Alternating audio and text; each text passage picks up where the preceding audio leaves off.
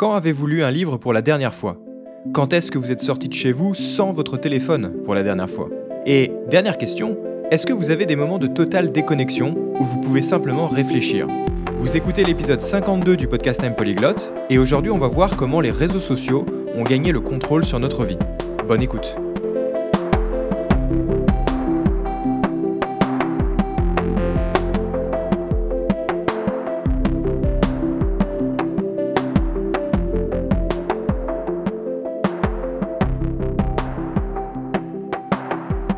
Les réseaux sociaux arrivent à nous rendre complètement passifs et accros, notamment grâce à un appareil très puissant, notre téléphone. Parce que soyons honnêtes, c'est fini le temps où on se connectait sur les réseaux sociaux sur notre ordinateur. À l'époque, c'était bien plus compliqué d'être dépendant des réseaux sociaux. On devait trouver un ordinateur pour se connecter. Et les ordinateurs de l'époque, c'était ces grosses boîtes fixes qui étaient impossibles à transporter. Et tout le monde n'en avait pas.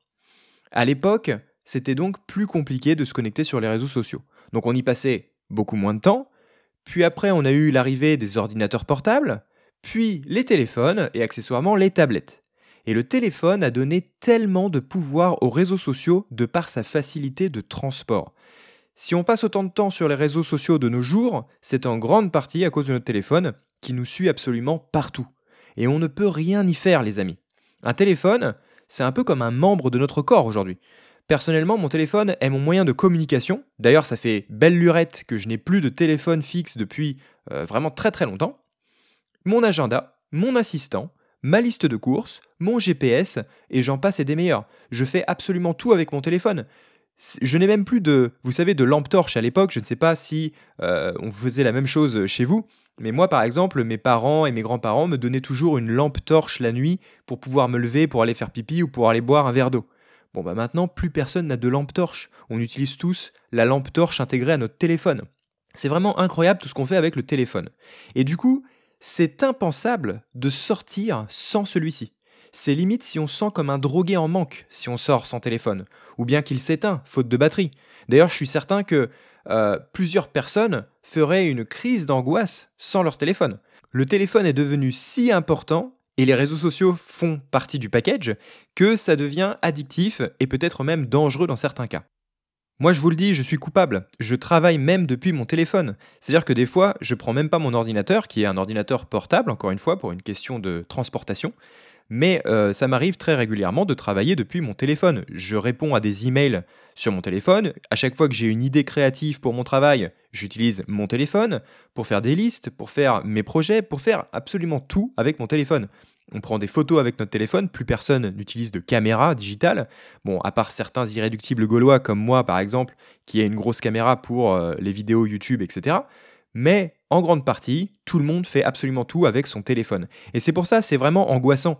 Moi, personnellement, je sais que je n'ai plus du tout de sens d'orientation dans une ville et que quand je dois me rendre quelque part, le réflexe, c'est de prendre mon téléphone, d'ouvrir le GPS, d'inscrire la, direction, l'adresse et de suivre le téléphone pour me rendre à un, point B, tout simplement. C'est à la fois quelque chose d'incroyable, puisque honnêtement, on va pas se mentir, la technologie, c'est quand même quelque chose qui nous facilite la vie, mais d'un autre côté, c'est aussi très dangereux et on dépend trop de cet objet. Par exemple, combien de personnes parmi vous se rappellent des numéros de téléphone de leurs amis et de leurs membres de la famille? Moi personnellement, je sais que quand j'étais petit, mes parents me disaient toujours qu'il fallait que je mémorise le numéro de la maison, etc., cas où j'avais un problème. Et souvent, bah, on avait ces vieux téléphones fixes sur lesquels on n'avait pas de, répertoire enregistré. Il fallait taper le numéro vraiment sur le téléphone. Donc automatiquement, les gens se rappelaient des numéros des gens. Aujourd'hui, je vous avoue que si je n'ai pas mon téléphone, je perds absolument tous mes contacts. Je ne me rappelle de aucun numéro de téléphone. À la fois, c'est quelque chose qui est formidable, encore une fois, puisque euh, c'est vrai que notre cerveau n'est pas fait pour emmagasiner toute cette information qui est un peu inutile. Pourquoi utiliser notre cerveau pour mémoriser des choses qui finalement euh, peuvent être accessibles depuis notre téléphone? On peut utiliser notre cerveau pour faire des choses beaucoup plus importantes maintenant, et c'est tant mieux. Mais par contre, dans certaines situations où on perd nos outils, puisque ce n'est pas intégré à nous, pas encore, peut-être qu'un jour on aura un téléphone intégré à notre cerveau, ça c'est quelque chose euh, dont on pourra discuter dans un autre épisode. Mais en tout cas, pour le moment, plus de batterie ou plus de téléphone, et le monde s'arrête. Petite pause avant de continuer l'épisode d'aujourd'hui les amis, j'en profite pour vous dire que vous pouvez désormais vous abonner au podcast Time Polyglot pour 4,99€ par mois et profitez de tous les épisodes exclusifs. Il vous suffit de cliquer sur le lien en description de chaque épisode ou bien en description du podcast pour profiter de tous ces nouveaux épisodes exclusifs. Et je vous rappelle également que si le podcast vous plaît, je vous encourage à laisser des étoiles et des reviews sur Spotify et Apple Podcast. Merci à tous.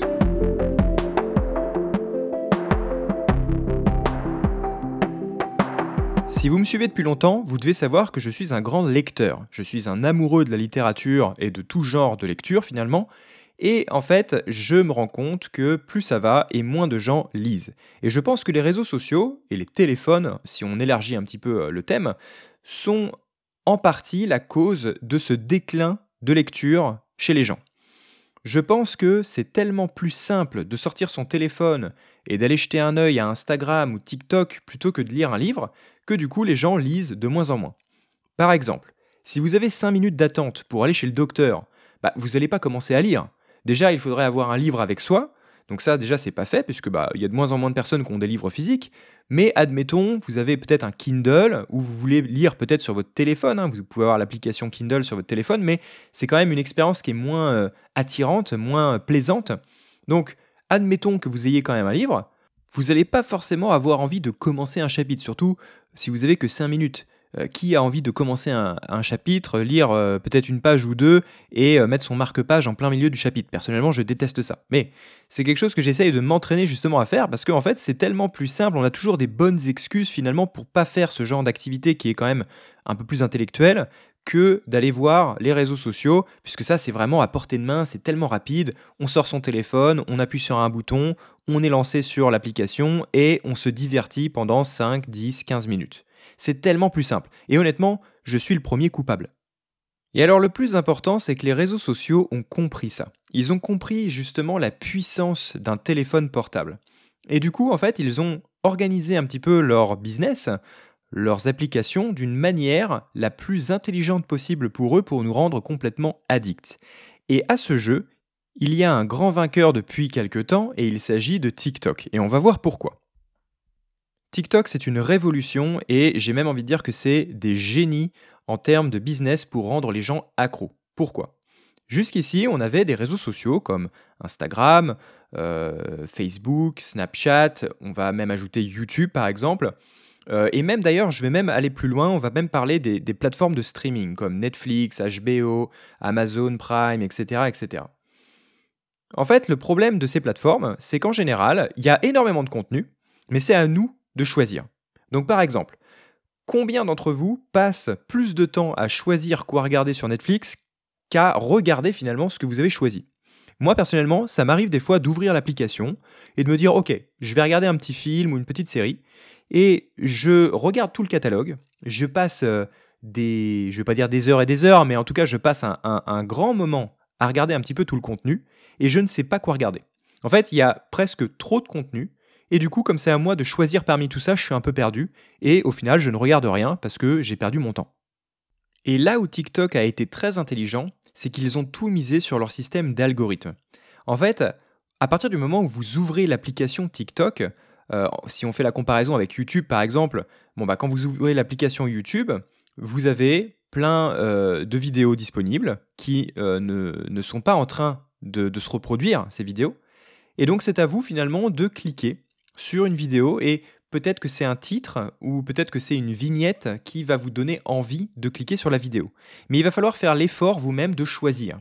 Donc vous êtes un petit peu actif dans, euh, on va dire, le fait de euh, sélectionner le contenu à regarder.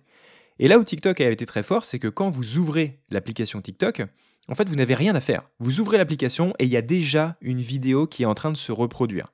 Et ça, c'est très fort parce que du coup, Peut-être qu'au début, euh, ça va prendre quelques minutes finalement pour l'algorithme euh, de comprendre un petit peu ce que vous avez envie de regarder. Mais vous allez faire l'effort au début bah, de scroller, donc euh, de swipe hein, les vidéos pour pouvoir dire à l'application, en gros, voilà, ça, ça m'intéresse, donc je vais regarder la vidéo en entier, ou ça ne m'intéresse pas, et donc je passe la vidéo très rapidement. Et ça, l'algorithme, en fait, le comprend, et il va vous proposer du contenu qui vous intéresse de plus en plus. Et plus vous passez du temps sur TikTok, plus l'algorithme vous comprend, plus il vous propose du contenu intéressant et plus vous êtes propice à euh, passer du temps sur l'application. Et ça, c'est vraiment quelque chose d'incroyable. Et d'ailleurs, toutes les autres applications ont copié TikTok. Instagram a copié TikTok avec les Reels, euh, YouTube a copié TikTok avec les Shorts, et en fait c'est le même principe. Tout le monde a envie d'essayer de faire la même chose, puisqu'ils ont compris que c'est ce qui rend les gens le plus addicts possible.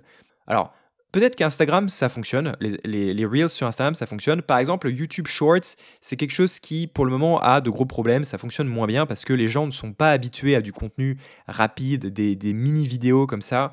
Euh, c'est un petit peu bizarre. En plus, ça mélange un petit peu les formats très courts et les formats plus longs.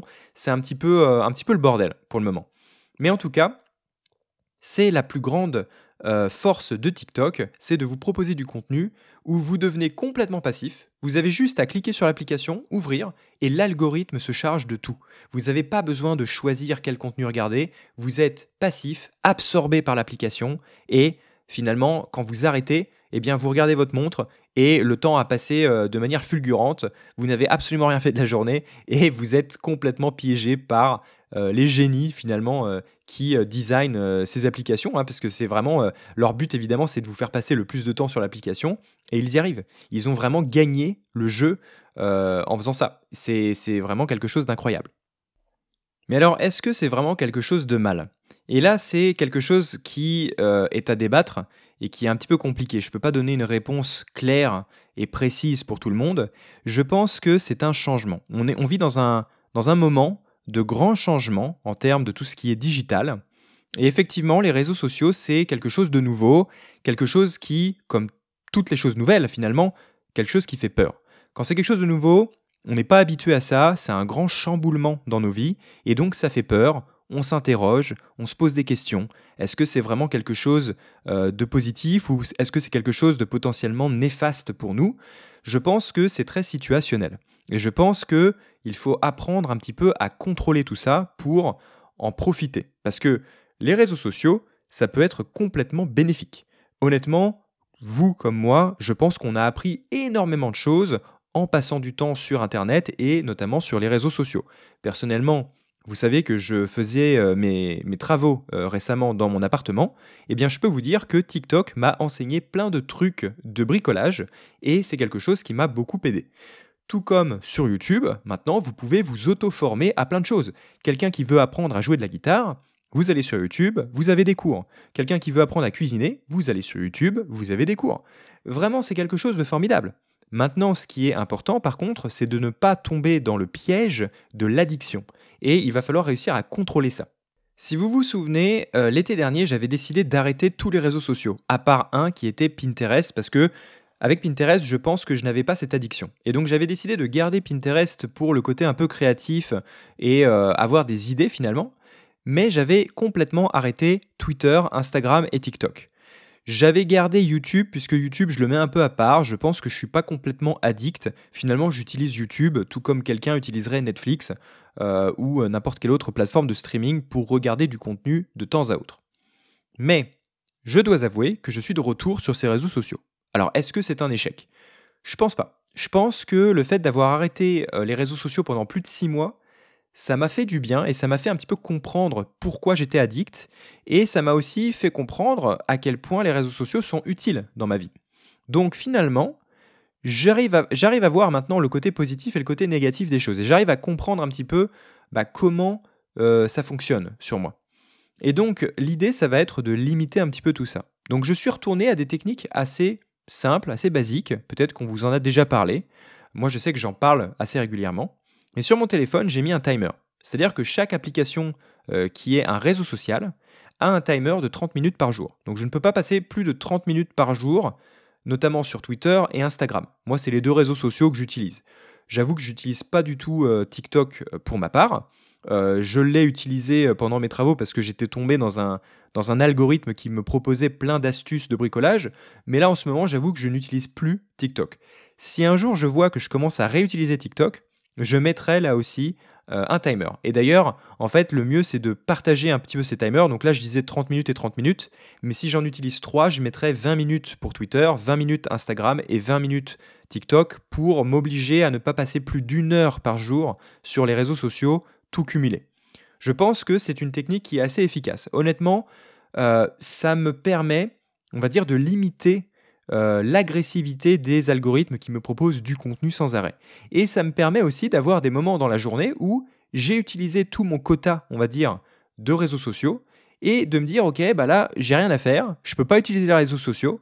Et du coup, ça m'oblige à être créatif, à penser, à réfléchir, à me retrouver seul avec moi-même finalement de penser, de méditer, de faire d'autres choses aussi, pareil. Parce que bon, euh, il y a beaucoup de tâches dont on n'a pas envie euh, de, parler hein, finalement dans la journée. Hein. Qui a envie de faire le ménage ou de travailler sur quelque chose d'imposé, etc.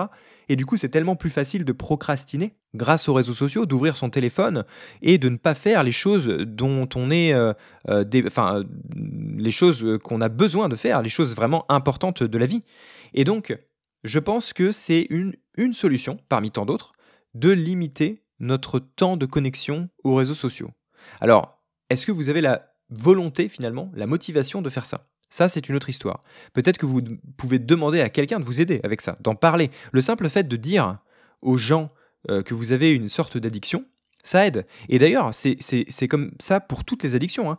Euh, je pense que quelqu'un qui est addict, euh, je sais pas, quelqu'un qui est alcoolique par exemple, pardon, eh bien, le simple fait de dire à un membre de la famille, écoute, je suis alcoolique, j'ai besoin d'aide, bah, c'est un premier pas, une première étape pour se sortir de là.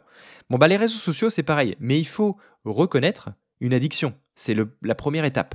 Et je pense que la plupart des gens ne se rendent pas compte qu'ils sont addicts. Parce qu'évidemment, on ne met pas ça pour le moment à la même échelle que quelqu'un qui souffre d'addiction avec de l'alcoolisme ou avec des drogues. Ou même avec, par exemple, parier de l'argent. Ça, pour le moment, c'est parce qu'on est encore une fois, dans une période de transition. Et donc, il faut que ce soit accepté, reconnu comme quelque chose d'aussi nocif que certaines autres choses. Je vous recommande d'aller voir une vidéo de Simon Sinek qui avait été invité sur un plateau télé. Et euh, dans, euh, dans cette émission, en fait, il parlait du problème des millennials et euh, notamment de l'utilisation des téléphones portables.